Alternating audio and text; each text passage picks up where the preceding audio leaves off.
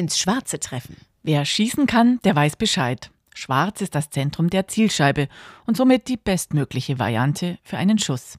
Wenn es daneben ging, sollte man sich nicht schwarz ärgern. Sich lieber wieder den Geschäften zuwenden und versuchen, keine roten Zahlen zu schreiben. Die stehen nämlich für Schulden. Schwarze Zahlen schreiben.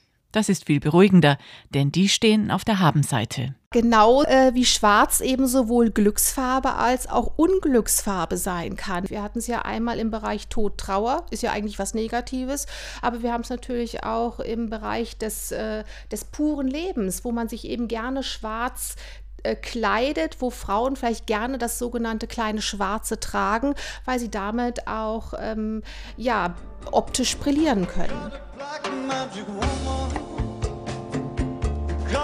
Nach den bezaubernden Frauen in Schwarz, von denen Santana singt und Ulrike Neurath-Zippel vom Sepulkralmuseum Kassel erzählt, weiten wir den Blick auf die Schwarzen. Sehr despektierlich werden so dunkelhäutige Menschen genannt, aber auch solche, die beim Wählen ihr Kreuzchen bei den konservativen Parteien machen.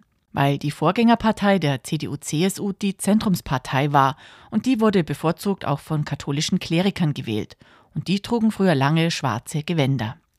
Der Blick auf die Kleidung verrät aber nicht nur politisch-gesellschaftliche Verortung. Er zeigt auch, zu welch sportlichen Ehren einer aufsteigen kann. Ziel der Judo- und Taekwondo-Kämpfer ist der schwarze Gürtel. Weg vom öffentlichen Geschehen in dunkle Hinterhöfe führen Dinge wie Schwarzmarkt, Schwarzbrennerei. Was amtlich verboten ist, wird trotzdem getan. Wer mit illegalen Waren handelt oder Schnaps ohne Brennrecht herstellt, muss das im Geheimen tun und darf dabei nicht erwischt werden. Ganz legal und doch etwas unheimlich die schwarze Szene.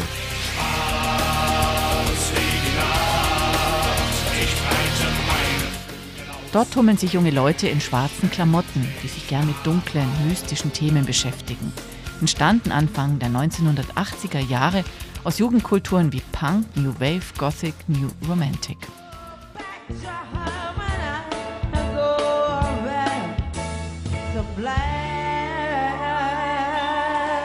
Back to Black kann Amy Winehouse nicht mehr singen.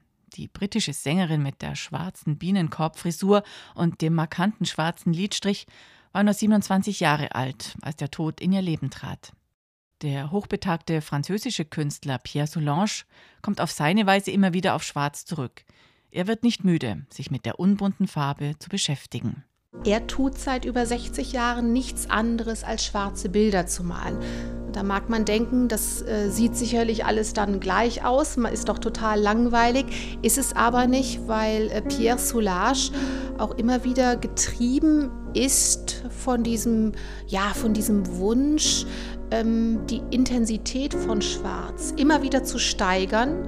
Und das versucht er auch hinzukriegen, indem er immer wieder mit anderen Utensilien arbeitet, andere Oberflächenstrukturen hat und somit auch versucht, dem Schwarz immer wieder äh, neue Schattierungen zu entlocken.